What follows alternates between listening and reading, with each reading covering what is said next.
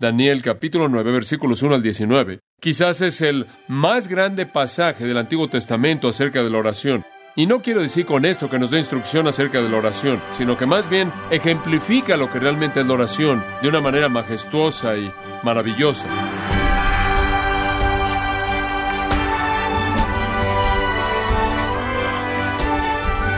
Bienvenido a esta edición de su programa Gracias a vosotros con el pastor John MacArthur.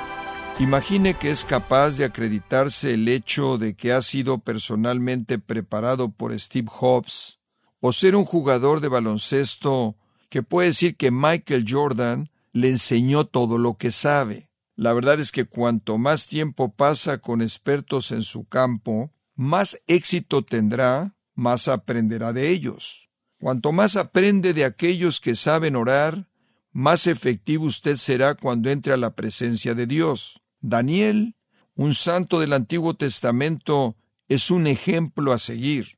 John MacArthur examina la vida de Daniel en el estudio titulado Elementos de la oración verdadera en gracia a vosotros. Daniel capítulo 9. No voy a tomar el tiempo para leer los primeros 19 versículos porque haremos eso conforme avanzamos en el estudio. En cierta manera quería abrirlo a ustedes como una flor sin quitarle nada de su majestad antes de que usted entienda el flujo conforme se desarrolle. Y entonces vamos a explicarlo conforme vamos avanzando. Realmente creo que el Espíritu de Dios gobierna la manera en la que la palabra de Dios es traída a la iglesia de Dios, al pueblo de Dios. Creo que Dios tiene control de ese tipo de cosas. La gente me pregunta todo el tiempo, ¿cómo sabes de qué predicar? Y yo les digo, bueno, simplemente paso tiempo en oración y escucho al Espíritu de Dios y trato de evaluar en dónde está la iglesia y conforme el Señor parece abrir mi entendimiento, se vuelve bastante claro lo que debo enseñar. Es más bien subjetivo y realmente está bajo la dirección del Espíritu de Dios conforme Él guía. Y no tengo duda alguna en mi mente de que Dios nos guía en el estudio de esas cosas que estudiamos. No creo que podemos subestimar la necesidad y el valor de la oración. Y creo que entre más tiempo estudiamos la palabra de Dios, más vamos a regresar a este tema porque se repite a lo largo de las Escrituras. Y francamente creo que Daniel capítulo 9 versículos 1 al 19 quizás es el más grande pasaje del Antiguo Testamento acerca de la oración. Y no quiero decir con esto que nos dé instrucción acerca de la oración, sino que más bien ejemplifica lo que realmente es la oración de una manera majestuosa y maravillosa. Podría haber otros capítulos que son equivalentes al mismo, pero no sé si hay alguno que lo sobrepase. No nos enseña acerca de la oración mediante precepto, nos enseña acerca de la oración al permitirnos ver a alguien que está orando, y esa es la mejor manera de aprender, creo yo. Ahora, Daniel, como usted bien sabe, si usted ha estudiado al hombre y el libro, ha presentado para nosotros un estándar de excelencia espiritual en casi toda área concebible. Conforme estudiamos particularmente los primeros capítulos de este maravilloso libro, estuvimos muy conscientes de que Daniel era un hombre sorprendente. El nivel de su compromiso y dedicación son excepcionales, inclusive comparados con los mejores hombres. Él estaba de hombros arriba por encima de todos los que le rodeaban, inclusive los más comprometidos, sus tres amigos, Sadrach, Mesach y Abednego. Simplemente había algo acerca de Daniel que estaba de hombros arriba por encima del resto de los hombres. Y él nos ha ejemplificado un estándar de excelencia espiritual en tantas áreas que no nos debe sorprender que él será un ejemplo para nosotros en el área de la oración también que Él presente para nosotros un patrón y estándar y ejemplo, y Él así lo ha hecho en otras áreas de su vida. Simplemente para recordarle, por ejemplo, lo hemos visto como un ejemplo de hombre que no hace concesiones, valiente, lleno de fe, no egoísta, humilde, completamente resistente al mundo que lo rodeaba, persistente en su compromiso. Lo hemos visto como un hombre santo, incorruptible, coherente en su estilo de vida, digno de confianza, virtuoso, obediente, lleno de adoración. Y ahora lo encontramos, como lo vimos en el capítulo 6, que Él es un hombre de oración. Y Él es un hombre de oración a tal grado, usted recordará en el capítulo 6, que Él no iba a dejar de orar, aunque eso significaba que Él iba a ser arrojado al foso de los leones. Él era un hombre de oración. Y especialmente en la oración del capítulo 9, nos ejemplifica que Él fue un hombre con un sentido muy profundo de su pecaminosidad, un sentido muy profundo de pecaminosidad. Un hombre sorprendente, sin embargo, no tan sorprendente, porque él era un hombre como cualquier otro hombre, nada más que él estaba totalmente entregado a Dios, comprometido con Dios desde su juventud. Y esa es una alternativa que se le ofreció a todo el mundo. Ahora, en este capítulo, el capítulo 9, Daniel ora. Y conforme examinamos oración, encontramos en ella los verdaderos elementos de la verdadera oración intercesora. Es un mensaje que puede presentarse de manera independiente del libro de Daniel, como si fuera un tratado de la oración en sí misma. Sin embargo, está ligado a la totalidad del libro y al contexto en su totalidad. Y permítame mostrarle cómo. En primer lugar, hay un contexto bíblico y quiero que lo vea. Daniel capítulo 9 incluye una oración y su respuesta. La oración es una oración acerca de los 70 años. La oración es una oración acerca de 70 años. La respuesta es una respuesta que tiene que ver con 70 semanas de años. La oración es una oración que busca restauración y la respuesta es la respuesta de la restauración definitiva en la venida del Mesías. Entonces el capítulo está dividido en dos partes, la oración y su respuesta. Y mientras que la oración ocurrió en un punto en el tiempo, un día en la vida de Daniel, la respuesta se extiende al reino de Cristo. Y creo que Dios respondió de una manera tan magnánima por la gran virtud del hombre que oró. La mayoría de la gente que cuando va a estudiar Daniel capítulo 9 se va directamente a la profecía de las 70 semanas. Allí hay una profecía que habla que desde la reconstrucción de la ciudad hasta la venida del Mesías habrá cierto periodo de tiempo y después de eso habrá otro periodo de siete años de tiempo y después el Mesías, el príncipe vendrá. Y entonces la gran profecía mesiánica ocupa la atención de la mayoría de la gente que estudia el capítulo 9 de Daniel. Pero eso es desafortunado en cierta manera, porque esa es la única respuesta a la oración y la oración es el enfoque primordial del capítulo. De hecho, se usan dos veces más versículos a la oración que a su respuesta. La profecía es importante, pero no puede sustituir a la oración. Dios nunca nos llama a ser tan especulativos o estar tan apegados al futuro que perdemos de vista el presente. Esa es la esencia de la importancia de la oración. Ahora, Dios ya le ha dado a Daniel el panorama profético entero de la historia gentil, pero en este capítulo le da el futuro de la historia de Israel y entonces este hombre en el Antiguo Testamento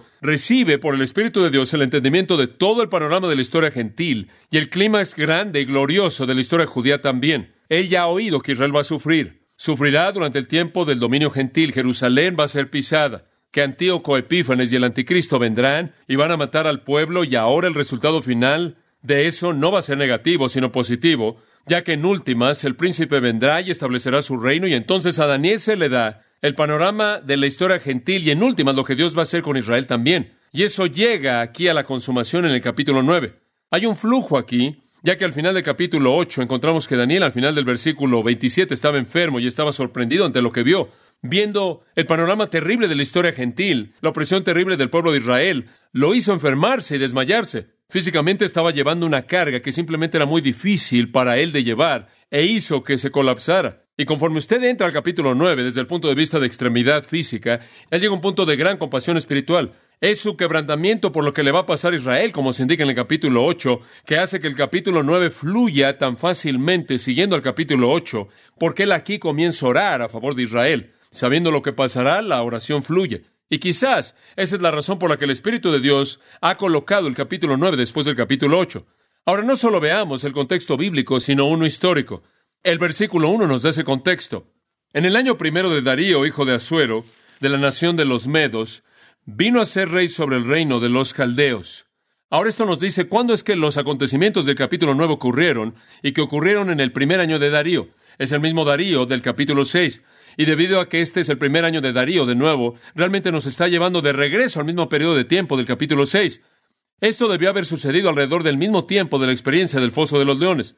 Entonces la vida de oración de Daniel aquí habría estado conectada en el tiempo al tipo de tema por el que estaba orando en el capítulo 6 frente a un desastre potencial, e inclusive perdiendo su vida en el foso de los leones.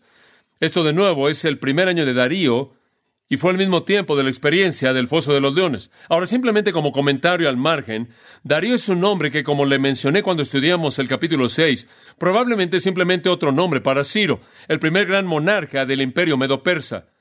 El imperio babilonio terminó en el capítulo 5 con una fiesta terrible de Belsasar, una orgía de borracho, recordará usted, y en ese punto salió una mano que escribió en la pared ha sido pesado en las balanzas y ha sido encontrado deficiente, y esta noche el reino es quitado de ti, los medos y los persas vinieron, establecieron su reino, y la primera fase del poder gentil terminó, y la segunda fase entró el imperio medo-persa y fue gobernado por Ciro. Darío es un título y podrá ser traducido el que detiene el cetro. Y simplemente podría ser un título como rey o monarco, faraón o soberano o algo así. Y esa es probablemente la mejor manera de explicarlo. Nos dice que Darío fue el hijo de Asuero, pero hay tantas personas, tantos reyes en el tiempo de los medopersas, quien llevaban el nombre de Asuero, era un nombre tan común que realmente no tenemos idea alguna de quién era esta persona. Nos dice también que fue de la simiente de los Medas, y si Ciro está en mente, Ciro fue persa, pero como el gobernante del imperio medo-persa, a él se le dio estatus como si él fuera también de la descendencia de los Medos. En otras palabras, aparentemente, al gobernar el imperio medo-persa, él podía declarar, él podía afirmar que descendía tanto de los medos como de los persas, y por lo tanto se podía presentar a sí mismo ante ambos grupos de personas quienes estaban amalgamados en el imperio. Y después dice finalmente en el versículo 1 que él fue hecho rey sobre el reino de los caldeos. La esfera de los caldeos sería el territorio de Babilonia antigua. Entonces los medos y los persas tenían su área y cuando conquistaron a Babilonia se apoderaron del área de los babilonios o de los caldeos. El gobernante entonces asumió su descendencia, su identidad tanto de los medos como de los persas, y esto para que fuera aceptable a ambos, y este es el individuo que conocemos quizás mejor entendido como Ciro, el primer gobernante. Ahora, las fechas de este hombre varían del 536 a.C. al 539 a.C. Alrededor de ese tiempo, Daniel habría tenido unos 80 años de edad, un poco más. Entonces, él ya ha vivido por un tiempo. Cuando él llegó a la tierra, él llegó como un adolescente, ¿no es cierto? Si él llegó a los 14 o 15 años de edad, él habría estado ahí durante 65 años o más. Algunos dicen 67 años de edad ya para este entonces. Él habría estado en ese lugar de cautividad. Daniel era famoso, aunque el imperio babilonio había ya pasado de la escena, había desaparecido. Daniel todavía mantenía su posición en el palacio.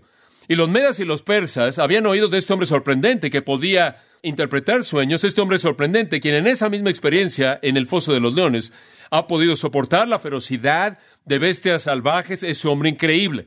No hay duda en mi mente que los medios y los persas entendían la virtud de este hombre, y como un hombre de grandes años, él habría sido un hombre de gran sabiduría, la sabiduría que viene a través de los años, que solo el tiempo puede traer y añadir aquello que viene de la ley de Dios. Y entonces Daniel era un instrumento especial de Dios durante el primer año de Darío. Observe el versículo 2 por un momento. En el año primero de su reinado, yo, Daniel, miré atentamente en los libros, y el artículo definido está en el hebreo, los libros, no cualquier libro, sino los libros, puedo escribirlo ahí. El número de los años de que habló Jehová al profeta Jeremías, de que habían de cumplirse las desolaciones de Jerusalén en setenta años. Ahora, Daniel, que tiene un poco más de ochenta años, ha estado en la tierra 65 a 67 o 68 años, está haciendo lo que todo hombre de Dios hace, está leyendo la palabra de Dios simplemente porque él recibió revelación divina, simplemente porque él era un instrumento a través del cual Dios reveló acontecimientos futuros, no hizo a un lado la responsabilidad que él tenía de ser un estudiante de la palabra de Dios.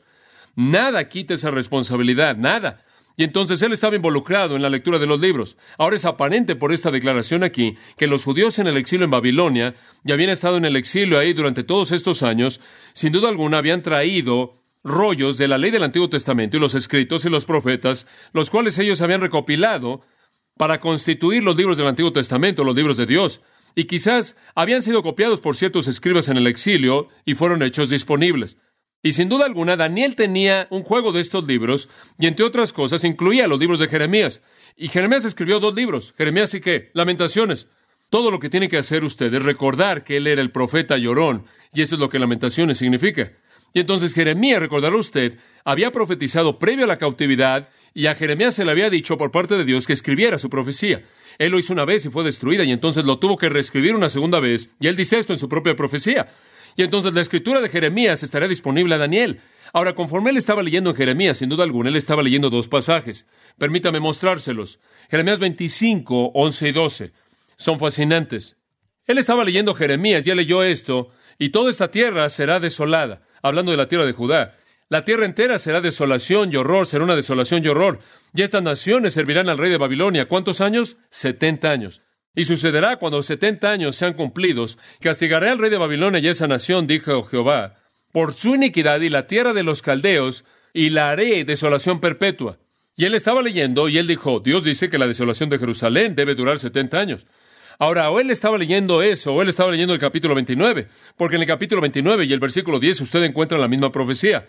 Porque así dijo Jehová, después de que setenta años sean cumplidos en Babilonia, los visitaré y cumpliré mi buena voluntad, mi buena palabra hacia ustedes, haciendo que regresen a este lugar. Ahora ustedes entienden lo que está pasando. Daniel está leyendo, ya llega esta profecía sorprendente, y él cree, sin lugar a dudas, que esta es la palabra inspirada de Dios, y de hecho lo era. Y él hace el descubrimiento tremendo que 70 años están determinados para la cautividad. Y usted no tiene que ser un genio matemático para entender que él ya sabía eso, que él sabía que ella había estado ahí por lo menos 65 a 68 años. Él había anhelado el final de la cautividad de Judá. Él había anhelado ver al pueblo de Dios restaurado a su tierra y él sabía que esto ya estaba casi terminando. Tenía que estar casi terminando. Digo, si el Señor comenzó en el 605, cuando él fue llevado cautivo, y ya habían pasado casi 70 años, y el Señor comenzó en el 597, en la segunda gran deportación, estaba bastante cerca. Y si el Señor comenzó en el 586 antes de Cristo, todavía faltaba un poco más, pero se estaba acercando. Y Daniel sabía que iba a terminar a los 70 años o casi 70 años. Él simplemente no sabía cuándo iba a comenzar. En la primera deportación, cuando él fue llevado, en la segunda deportación, o en la tercera, cuando la ciudad finalmente fue totalmente saqueada. Realmente él no lo sabía, pero él comenzó a percibir en su corazón que estaba cerca ya el tiempo de la restauración del pueblo de Judá a su tierra. Y ese descubrimiento maravilloso y emocionante es el contexto de la oración de Daniel. Y es una verdad tremenda que queremos ver conforme avanzamos y estudiamos esta oración. Daniel entendió la palabra de Dios y él comenzó a orar. Ahora quiero mostrarle una cosa más. Le he dado el contexto bíblico, cómo encaja en el libro de Daniel, el contexto histórico, cómo encaja en el esquema de la historia. Y otra cosa es el contexto espiritual. Quiero que vea algo de la actitud del corazón de Daniel conforme él viene delante de Dios. Y lo único que necesito decir acerca de esto está en los versículos 3 y 4. Y volví mi rostro a Dios el Señor, buscándole en oración y ruego en ayuno, silicio y ceniza. Lloré a Jehová mi Dios e hice confesión diciendo, ahora, Señor, Dios grande, digno de ser temido. Ahora, ¿qué es lo que usted ve aquí acerca de su actitud? ¿Qué es lo que ve acerca del contexto espiritual? En primer lugar, en el versículo 3 veo humildad. En el versículo 4 veo confesión. Y en el versículo 4 veo reverencia. Humildad y confesión y reverencia. Esa es la actitud apropiada de la oración. Usted llega con ese tipo de corazón a buscar a Dios. La carga de su oración era su propia pecaminosidad y la majestad de Dios grande y asombrosa. Ahora, conforme usted ve el contexto bíblico, histórico y espiritual, quiero que vea la oración misma. Y conforme avanzamos, vamos a ver una pequeña lista de ocho cosas. Eso nos habla de la naturaleza de la verdadera oración intercesora y amados, estos son principios que usted puede escribir en su Biblia en algún lugar, principios que puede escribir en una hoja de papel y recordar y memorizar. Escríbanlos en el margen y recuerde que estos son los elementos de la oración. Son atemporales, son válidos a lo largo de las épocas para gobernar y guiar nuestra comunión con Dios. Número uno, la oración es en respuesta a la palabra de Dios. La oración es en respuesta a la palabra de Dios. Eso para mí es la primera realidad asombrosa que me impactó conforme estudié este pasaje. Versículo 2 de nuevo. En el año primero de su reinado, yo, Daniel, miré atentamente en los libros del número de los años de que habló Jehová al profeta Jeremías, que habían de cumplirse las desolaciones de Jerusalén en setenta años. La oración de Daniel nació de un entendimiento de la palabra de Dios. Esa es la razón por la que he dicho tantas veces que es lo más importante estudiar la palabra de Dios y la oración sigue a eso. Porque a menos de que entendamos la palabra de Dios, no entendemos los propósitos y los planes de Dios para gobernar y guiar nuestras oraciones. Fue cuando Daniel vio el plan que él comenzó la oración. Fue cuando Daniel percibió lo que Dios tenía en mente que él comenzó a tener comunión con Dios. De hecho, estoy seguro de que Daniel inclusive creyó que su oración era un elemento en el cumplimiento de la palabra de Dios misma. Ahora, por un lado, él reconoció con certeza el propósito divino. Daniel creyó de manera total y absoluta y completa en la soberanía de Dios. Daniel creyó que esto, la escritura de Jeremías dice, que estaba la palabra del Señor y él sabía que nunca será alterada, nunca será cambiada. Dios cumplirá su palabra. Sin embargo, Daniel oró. Ahora, la razón humana diría esto. Oye, estás leyendo a lo largo de Jeremías y cuando lo lees van a ser 70 años y Dios siempre cumple su palabra, ¿verdad? Entonces tu respuesta sería, ¿para qué orar? ¿Para qué vas a orar? Es claro, 70 años acabó. ¿Para qué estamos orando? Ahora esa es la respuesta típica de la razón humana. No tiene sentido, pero esa no es la respuesta de Daniel. Aunque no entendemos la relación de la oración a nivel humano con la soberanía a nivel divino, Daniel de alguna manera sintió la responsabilidad y ese realmente es el punto. No sé, nunca entenderé la relación entre Dios y el hombre. No lo entiendo en ningún nivel. No entiendo cómo Dios puede operar con el hombre en algo. No entiendo cómo Dios puede escribir la Biblia y los hombres pueden ser usados como instrumentos. No entiendo cómo Dios puede convertirse en hombre y Dios al mismo tiempo. No entiendo cómo puedo yo ser salvo por mi propia decisión. Sin embargo, es la voluntad soberana desde antes de la fundación del mundo. No entiendo cómo Dios puede llevar a cabo su obra soberana mis oraciones tienen una parte, pero no es para mí entender eso. Pero cuando Daniel leyó del plan de Dios, en lugar de volverse fatalista al respecto y cerrar el libro o cerrar el rollo y decir, bueno, ahí está, ya casi se acaba, quiero sentarme en mi mecedora, inmediatamente cayó de rodillas en quebrantamiento y penitencia y clamó a Dios en silicio y cenizas a favor de su pueblo. Que Dios lo hiciera. ¿Sabe cuál es la petición de su oración? Él nunca presenta la petición hasta el versículo 19. ¿Y sabe cuál es? Una palabra, haz. ¿Lo ve ahí? Haz y no hagas. Eso es lo que no te tarde significa. Hazlo y no lo hagas. Ahora dice usted, ¿por qué estás orando? Digo, Dios va a hacerlo. Bueno, Daniel no está interesado en ser un teólogo que razona de manera lógica humana. Él simplemente está derramando su corazón. Dice usted, ¿por qué? Permítame decirle por qué. Usted sabe que debemos orar cuando descubrimos cuáles son los propósitos de Dios en su palabra. Y no es porque Dios necesite nuestras oraciones para hacerlo, sino porque necesitamos alinearnos con las causas de Dios. La oración es para nosotros, es para nosotros. Alineamos nuestros corazones con sus causas. Vemos nuestra pecaminosidad, vemos la necesidad de su gracia y poder y nos sometemos a su plan. Entonces la oración y la palabra están ligados de manera inseparable. No creo que usted puede orar de manera apropiada a menos de que esté en la palabra de Dios. Permítame ilustrárselo. El salmo más largo, el Salmo 119, expresa esto por lo menos en tres versículos. Permítame simplemente leérselos y después veremos otras escrituras. Salmo 119, 24. Tus testimonios son mi delicia y mis consejeros. Tus testimonios son mi delicia y mis consejeros. En otras palabras, cuando leo tu palabra, tus testimonios se vuelven el consejero, se vuelven aquello que instruye mi mente, y eso es totalmente necesario. Vaya al versículo 99 del mismo Salmo. Tengo más entendimiento que todos mis maestros porque tus testimonios son mi meditación. Entiendo más que los viejos porque guardo tus preceptos. En otras palabras, el salmista simplemente está diciendo, si quiero entrar en tus planes, si quiero entender tus preceptos, tengo que comprometerme con tu palabra. Y después en la oración, no es que estoy orando porque Dios cambie lo que Él va a hacer, es que estoy identificándome a mí mismo con sus planes. La oración y la palabra están ligados de manera inseparable porque no puede orar con inteligencia acerca de sus planes a menos de que entienda lo que dice su palabra. Pienso en el apóstol Juan, Jesús le dice en el capítulo 22 de Apocalipsis, he aquí, vengo pronto. Y usted sabe lo que Juan hace, él ora. Él dice, ven, Señor Jesús. Dice usted, Juan, eso es tonto. Él simplemente dijo que venía, ¿por qué estás orando? Y Juan va a decir, porque me estoy identificando con la necesidad de que Él venga. Es un punto de identificación con el propósito y el plan de Dios. La lectura de la palabra y la oración van de la mano de manera maravillosa y hermosa en los libros de Esdras y Nehemías. Y vale la pena ver por un momento Esdras capítulo 9, versículo 4. Después se congregaron en torno a mí todos los que temblaban ante las palabras del Dios de Israel. Hombre, cuando sacaron la ley de Dios y la leyeron, la gente comenzó a sacudirse, a temblar. Y todos los que temblaban ante el Dios de Israel, Esdras 9:4 dice, debido a la transgresión de aquellos que habían sido llevados, y me senté hasta el sacrificio de la tarde. Ahora, cuando el pueblo regresó a la tierra, vinieron bajo el liderazgo de Esdras y Nehemías, y cuando comenzaron a leer la palabra de Dios y el pueblo comenzó a oír lo que los llevó a ese cautiverio en el principio, hombre, comenzaron a sacudirse. Y entonces leyeron la palabra de Dios y después el versículo 5 dice, y en el sacrificio de la tarde me levanté de mi pesadumbre y habiendo roto mis vestidos, caí de rodillas y estiré mis manos al Señor mi Dios y dije, oh Dios mío, y después él entra una oración y es una oración como lo es toda la verdadera oración, que nace de una comprensión de los estándares y los planes y los principios y los preceptos de Dios como son revelados en su palabra. Usted encuentra en Emías capítulo 8 una situación semejante. Todo el pueblo se congregó a sí mismo ante la puerta llamada la puerta de las aguas y hablaron a Esdras el escriba, le pidieron que trajera el libro de la ley de Moisés y leyó de él frente a la calle y él leyó desde la mañana hasta el mediodía.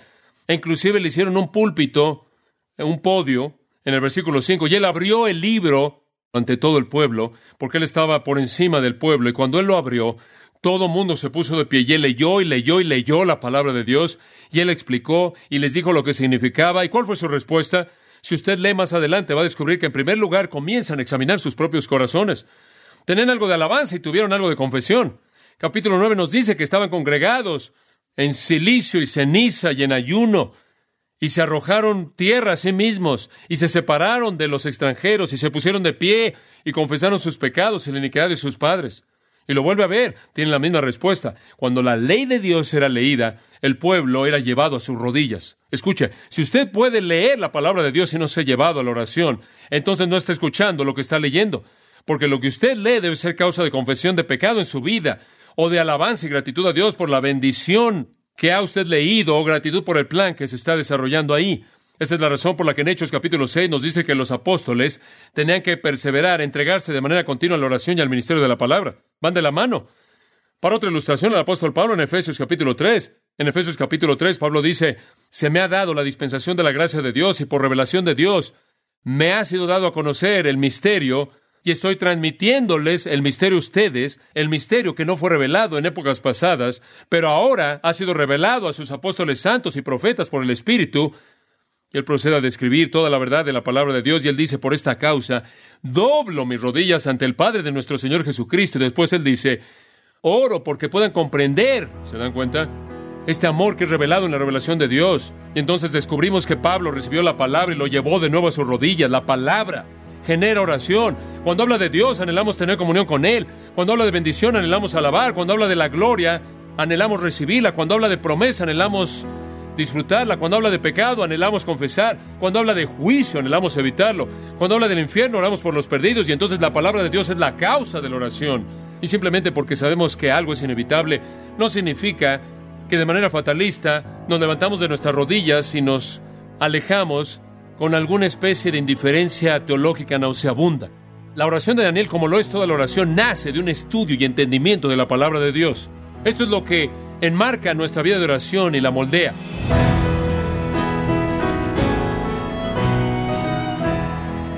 Hemos escuchado a John MacArthur destacando las formas en las que usted se puede beneficiar de la oración. El título de la serie es Elementos de la oración verdadera. Y estimado oyente, John MacArthur ha escrito el libro titulado Nuestra suficiencia en Cristo y puede obtener una copia en gracia.org o en su librería cristiana más cercana.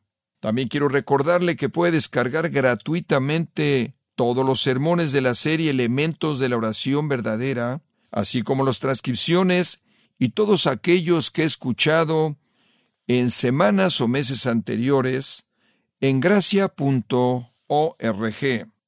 Si tiene alguna pregunta o desea conocer más de nuestro ministerio, como son todos los libros del pastor John MacArthur en español, o los sermones en CD, que también usted puede adquirir, Escríbanos y por favor mencione la estación de radio por medio de la cual usted nos escucha en gracia a vosotros. Es importante conocer no solo el país y ciudad de donde usted nos escucha, sino también la radio. Para quienes contactan nuestro ministerio por primera vez, pueden solicitar una copia del mensaje de promoción sin costo alguno, un mensaje por oyente únicamente. Si usted vive en los Estados Unidos o Puerto Rico, escríbanos a Gracia Vosotros, P.O. Box 4000, Panorama City, California 91412. O puede escribirnos a través del siguiente correo electrónico radio arroba